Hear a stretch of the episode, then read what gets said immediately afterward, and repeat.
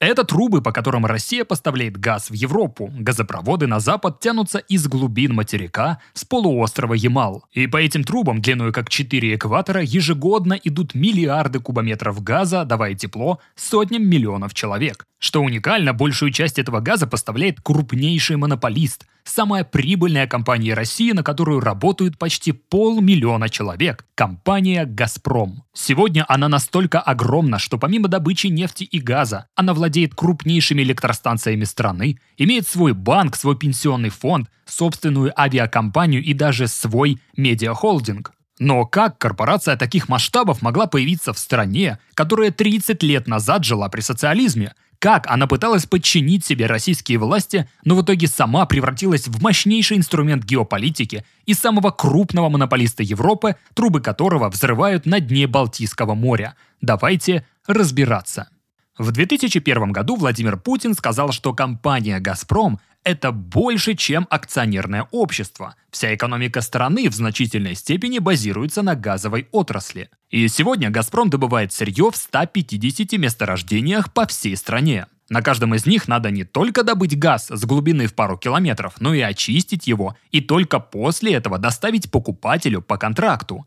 Этот огромный автоматизированный бизнес-процесс работает как часы, благодаря чему «Газпром» и получает миллионы долларов прибыли. Такой автоматизацией и налаживанием работы занимаются операционные директора и учат этой профессии на одноименном курсе от Академии Эдюсон. На нем вы узнаете, как оптимизировать всю внутрянку бизнеса современными инструментами. Чтобы создать подходящую систему для вашего бизнеса, вы пройдете 320 уроков и решите 34 реальных бизнес-кейса, то есть погрузитесь в настоящую проблему компании и постараетесь найти выход. Курс ведут эксперты с опытом работы в крупных компаниях. Например, Ицхак Адизес, по методикам которого работает Coca-Cola, и Ринат Мухаммед Валеев, коммерческий директор «Перекрестка».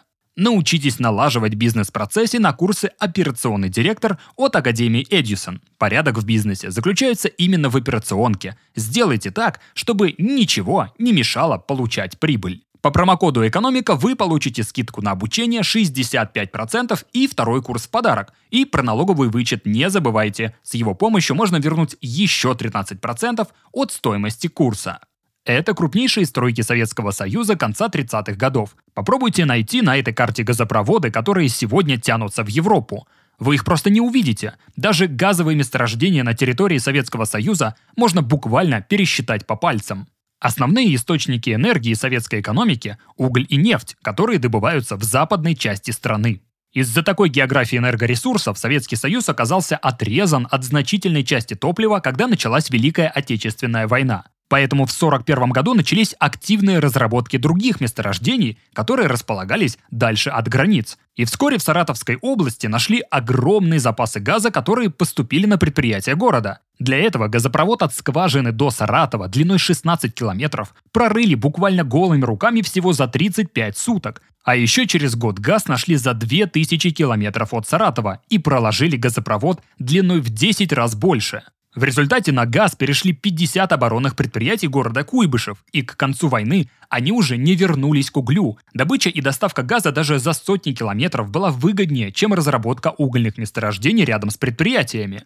Газ давал гораздо больше электричества, да и обслуживать газовые станции было дешевле, чем угольные печи. Поэтому сразу после войны Саратовский газопровод провели в Москву, и когда столица перешла на газовое отопление вместо угольного, стало понятно, что за газом будущее. Осознав это, власти инициировали исследования по разведке новых месторождений. Ученые из Академии наук предположили, что огромные запасы нефти и газа таятся в глубинах Сибири, и после войны начались активные поиски, отчасти на основе научных догадок, отчасти на удачу. После долгих восьми лет бурения первая скважина была найдена. В Тюменской области забил огромный газовый фонтан. А в 1966 году в СССР и вовсе нашли крупнейшее на тот момент в мире супергигантское газовое месторождение недалеко от поселка Уренгой. Поэтому неудивительно, что объемы добычи газа в СССР росли ежегодно на десятки процентов, и такими темпами природный газ было грех не продавать за рубеж.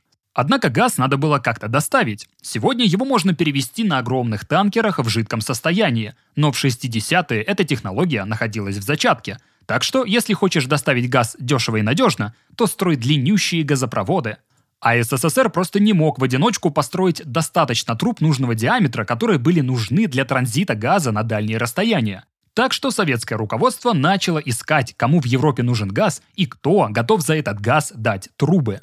Выгодная сделка подвернулась в 1969 году на промышленной выставке в Германии, когда министр иностранных дел Советского Союза Андрей Громыко подкинул немецким предпринимателям эту интересную идею – к тому времени Германия уже сильно зависела от нефти, которая поставлялась с Ближнего Востока, так что немцы очень хотели найти еще один надежный, а главное дешевый источник энергии, и советский газ подходил для этого как нельзя лучше. Сделка века была подписана в 70-м году, и вскоре советский газ пошел в Германию через газопровод «Союз». Масштаб этой сделки был таков, что именно Германия на следующие 50 лет стала самым крупным покупателем советского, а позже российского газа. И глядя на то, как Германия потребляет выгодный советский газ, Австрия, Франция и Италия тоже захотели подписать с Советским Союзом договоры о поставках. Ради таких объемов транзита началось строительство важнейшего газопровода для Европы – Уренгой, Помары, Ужгород. Он должен был поставлять топливо из самого крупного месторождения Евразии. Ну а теперь представьте, разгар холодной войны конца 70-х, при котором Советский Союз начинает строить газопровод, который обеспечит энергией большую часть Европы и наладит с ней торговые отношения. Кому это не очень понравится? Конечно, тому, у кого с Западной Европой вообще-то свой отдельный альянс и куда он поставляет свои нефть и газ. Так что, желая помешать строительству газопровода, Соединенные Штаты во главе с Рональдом Рейганом в начале 80-х ввели против Советского Союза, а позже и против европейских стран, экономические санкции, которые ограничивали поставку технологий для строительства. Но проект был слишком выгоден и Советскому Союзу, и Европе, а потому в 1983 году газопровод Уренгой-Помары-Ужгород был запущен, несмотря ни на какие санкции. И благодаря этому экспорт советского газа в Европу вырос в 21 раз по сравнению с 70-м годом. И вот теперь Советский Союз добывал больше всех газа в мире, зарабатывая сотни миллионов долларов. Но как раз в это время страна начинает трещать по швам. Несмотря на то, что ко второй половине 80-х дела с газом шли прекрасно, от некогда могущественной державы оставался лишь образ. Ряд экономических и политических ошибок, о которых я подробно рассказывал в отдельном видео, привели к необратимому разрушению Советского Союза – в это время министром газовой промышленности Советского Союза был Виктор Черномырдин, и в силу своей должности он много ездил по странам Европы и понимал, как неэффективно и неповоротливо действует его министерство по сравнению с газовыми корпорациями Запада. Поэтому Черномырдин пошел на дерзкий шаг. Он предложил партийной верхушке превратить Министерство газовой промышленности в отдельную компанию. Представить такой вариант еще пару лет назад при сильной советской власти было невозможно, но в момент, когда все рушилось, у чиновников были вопросы посерьезнее, поэтому 8 августа 1989 года министерству позволили превратиться в государственный газовый концерн «Газпром». Черномырдин не просчитался, потому что когда в декабре 91 года Советского Союза с его ведомствами не стало, «Газпром» остался жив, ведь он уже был отдельной компанией. Да, «Газпром» потерял треть трубопроводов и месторождений, которые остались в республиках бывшего Союза, но в остальном он остался нетронут. Вы спросите, как «Газпром» устоял, когда через год в России начались рыночные либеральные реформы? Уж тогда-то главный монополист должен был быть разделен. Но не тут-то было. Ведь, скажем, с той же нефтью все было куда проще. Нефть можно легко разлить по бочкам и перевести куда угодно. Так что сами нефтяники были не прочь отделиться друг от друга и самостоятельно вести свои дела. Поэтому советская нефтяная отрасль очень быстро разбилась на частные предприятия – Лукойл, ЮКОС, Башнефть и другие. Но вот с газом все было иначе. Его не получится просто так залить в бочке, нужна сложная технология сжижения. А кроме того, СССР десятки лет строил газопроводы, которые объединялись в единую систему и принадлежали недавно созданному «Газпрому». Так что разбить подобный монолит сторонникам либеральных реформ просто не удалось, тем более, что это могло поставить под угрозу энергетическую безопасность страны. Ведь несмотря на долги россиян за газ в десятки миллиардов рублей в период бедности 90-х, «Газпром» продолжал бесперебойно поставлять газ в школы, больницы и жилые дома. Так что в 90-е люди, которые работали в «Газпроме», говорили, что «Газпром» — это вообще единственное, что скрепляет страну. Поэтому «Газпром» остался единым целым. Более того, 30 мая 92 года Черномырдин стал министром топлива и энергетики, а 1 июня «Газпрому» была передана в управление вся газовая сеть России. Круг замкнулся. Приватизация бывшего Министерства газовой промышленности тоже шла по-особенному. Государство оставило себе 40% акций, но был очень важный нюанс. Под покровительством Черномырдина был подписан особый трастовый договор, согласно которому 35% акций государства передавались в управление руководству «Газпрома». То есть фактически Россия, будучи владельцем «Газпрома», им не управляла. При этом «Газпром» стабильно поставлял газ в поликлиники и школы, а в бюджет России стабильно поступали налоги и дивиденды от акций. В общем, всех все устраивало, но до поры до времени. Закручивание гаек началось в 1997 году, когда по трастовому договору подошло право «Газпрома» выкупить треть своих акций за 16 миллионов долларов. Ну и что, спросите вы? А то, что их рыночная стоимость на тот момент была 8 миллиардов. Фактически, «Газпром» не просто за бесценок мог купить свои же активы, но и мог стать полностью самостоятельной компанией, которой никто не указ. И президент Ельцин понимал, что государство не должно утратить контроль над газовым гигантом. Поэтому в 1997 году на официальном приеме у короля Швеции Ельцин подошел к главе «Газпрома» Рему Вяхереву и в нарушении всех правил дипломатического этикета приказал тому немедленно переподписать договор – Через несколько дней был подписан новый документ. А еще через полгода Ельцин отправил в отставку главного покровителя «Газпрома» Виктора Черномырдина, который к тому моменту стал главой правительства, ну то есть фактически вторым человеком в стране. И вот так к концу 90-х у «Газпрома» не стало влиятельного защитника в Кремле. Но была старая команда, поэтому когда президентом России стал Владимир Путин, в «Газпром» был назначен новый глава Совета директоров Дмитрий Медведев. И через год этот Совет директоров единогласно проголосовал за смену председателя правления. Вместо Рема Вяхерева им стал заместитель министра энергетики Алексей Миллер. Рема Вяхерева поблагодарили за работу, наградили орденом за заслуги перед Отечеством и отправили на пенсию, а в руководстве «Газпрома» начались увольнения и формирование совершенно новой команды. И вот так к середине нулевых у России в руках оказался мощнейший инструмент влияния на экономику Европы. Впрочем, о том, как он работал, надо рассказать отдельно. Когда в начале 90-х СССР распался, газ из России в Европу шел двумя путями, но оба через одну страну – Украину, по газопроводам Уренгой-Помары-Ужгород и Союз. Получилось очень тесное сотрудничество. России было важно поставлять газ в Европу, чтобы зарабатывать валюту для импорта технологий, а Украине было важно получать российский газ и зарабатывать на его транзите. Но времена были трудные, а потому Украина задерживала оплату газа, и это создавало постоянное напряжение между партнерами. Понимая, что спрос на газ есть, но с его транзитом возникают проблемы, Россия начала разрабатывать альтернативные маршруты. В марте 1993 года «Газпром» подписал в Варшаве соглашение о строительстве нового газопровода, который должен был пойти в обход Украины через территорию Беларуси и Польши. И через 6 лет для этого был построен газопровод Ямал-Европа, через который газ пошел к границам Германии.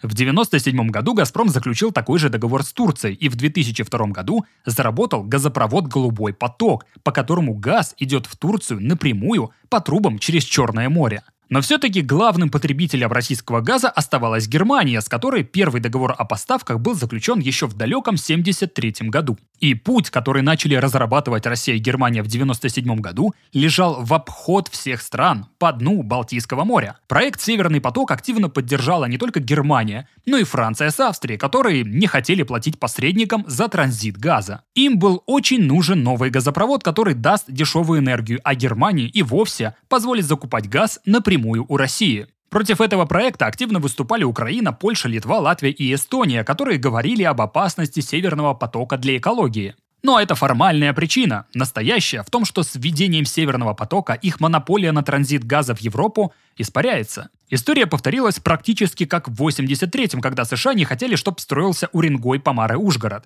Были долгие обсуждения, заседали ассамблеи и принимались резолюции, но несмотря ни на что, в 2005 году Северный поток начинают строить, а в 2011 по нему пошли первые кубометры газа. К этому времени объемы поставок российского газа стабилизировались и приносили «Газпрому» миллиарды долларов. Дела шли так хорошо, что в 2015 году «Газпром» совместно с другими европейскими компаниями подписал соглашение о строительстве еще одной ветки «Северного потока» – «Северный поток-2», который должен был увеличить объем поставок газа в Европу вдвое. Россия уже стала главным поставщиком природного газа для своих соседей, покрывая 41% всех закупок Европы. И западные страны были довольны дешевым топливом, а Россия – хорошими прибылями. Но все изменилось в 2022 году. Санкции 22 года в первую очередь ударили по налаженной системе транзита газа в Европу. Что интересно, первым же пакетом санкций Соединенные Штаты ввели ограничения против швейцарской компании, которая была оператором Северного потока-2. Сразу за этим Польша, Болгария, Литва, Латвия и Эстония одна за другой начали отказываться от закупок российского газа. Польша даже перекрыла газопровод Ямал-Европа, чего не сделала Украина, через которую до сих пор топливо в Европу идет по газопроводу Уренгой-Помары-Ужгород. Но самое любопытное, что 26 сентября 2022 года в исключительных экономических зонах Дании и Швеции на дне Балтийского моря были разрушены газопроводы Северный поток-1 и Северный поток-2, которые напрямую поставляют газ в Европу. Кто повредил стальные трубы в бетонной оболочке на глубине в пару сотен метров, официально выяснить так и не удалось, но я предполагаю вам самим подумать, кому это могло быть выгодно. Учитывая, что для Западной Европы Северный поток был самым дешевым источником российского газа, а Россия и дальше зарабатывала бы на этих поставках сотни миллионов евро.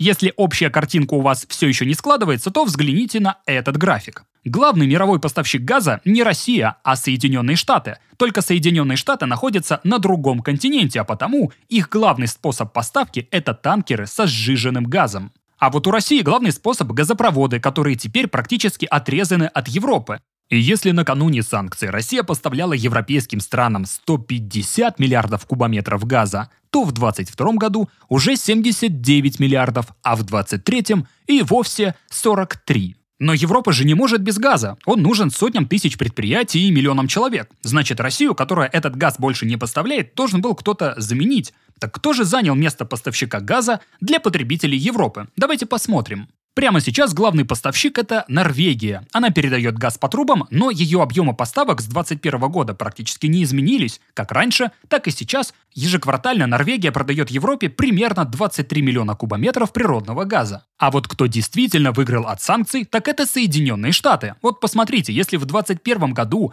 они поставляли в Европу по 5-6 миллионов кубометров газа ежеквартально, то с 2022 года их поставки увеличились втрое.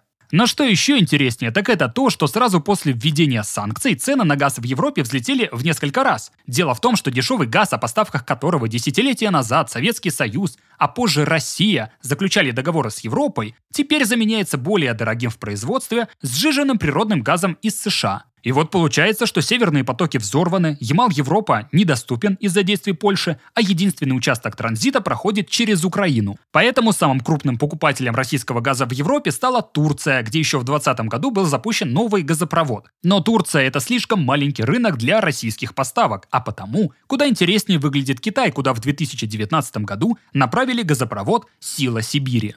Разумеется, Китай получает газ по заниженным ценам, потому что России надо его куда-то продавать. И пока цена на газ в Европе превышает 600 долларов за тысячу кубометров, Китай покупает его у России по 200. Конечно, еще остается вариант поставлять сжиженный газ по всему миру, но России трудно это делать из-за санкций и потому что лидеры рынка работают на нем уже давно, отточив технологию. Все-таки Россия долгие десятилетия поставляла газ трубами.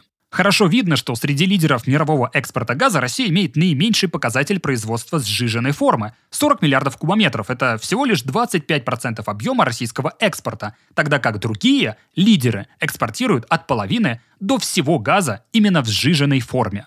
Почему же это так важно? Да потому что сегодня российская экономика на треть зависит от нефти и газа, и при доходах бюджета государства в 28 триллионов рублей в 2022 году 5 триллионов составили отчисления одного лишь «Газпрома». Это хорошо показывает, как на российский бюджет и экономику влияет снижение поставок газа и падение выручки компании. И вот получается, что крупнейшая корпорация России оказалась в подвешенном состоянии. Уже вложены миллиарды долларов и построены десятки тысяч километров труб, но по многим из них газ больше не идет. Полностью отказаться от газа Европа не может. Под него построены сотни тысяч объектов инфраструктуры, а главное газ – один из самых дешевых источников энергии. Но чем дольше «Газпром» будет отрезан от своих главных покупателей, тем вероятнее они подпишут контракты с другими продавцами на десятилетия вперед. И вот что будет дальше – строительство нового газопровода в Китай, снятие санкций и восстановление газопроводов в Европу, или же «Газпром» перестроится на Казахстан, Узбекистан или Киргизию, предлагаю вам подумать в комментариях. А если этот ролик вам понравился, то ставьте ему лайк и делитесь им с друзьями. За выход видео отдельное спасибо спонсорам моего канала на Бусти. Кстати, там вы можете купить мою книгу по экономике. И, конечно, переходите и читайте мой телеграм, где я выложу дополнительные материалы